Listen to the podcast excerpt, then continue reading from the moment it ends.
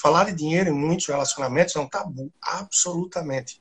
A dificuldade de falar de dinheiro no meu casamento acabou com ele.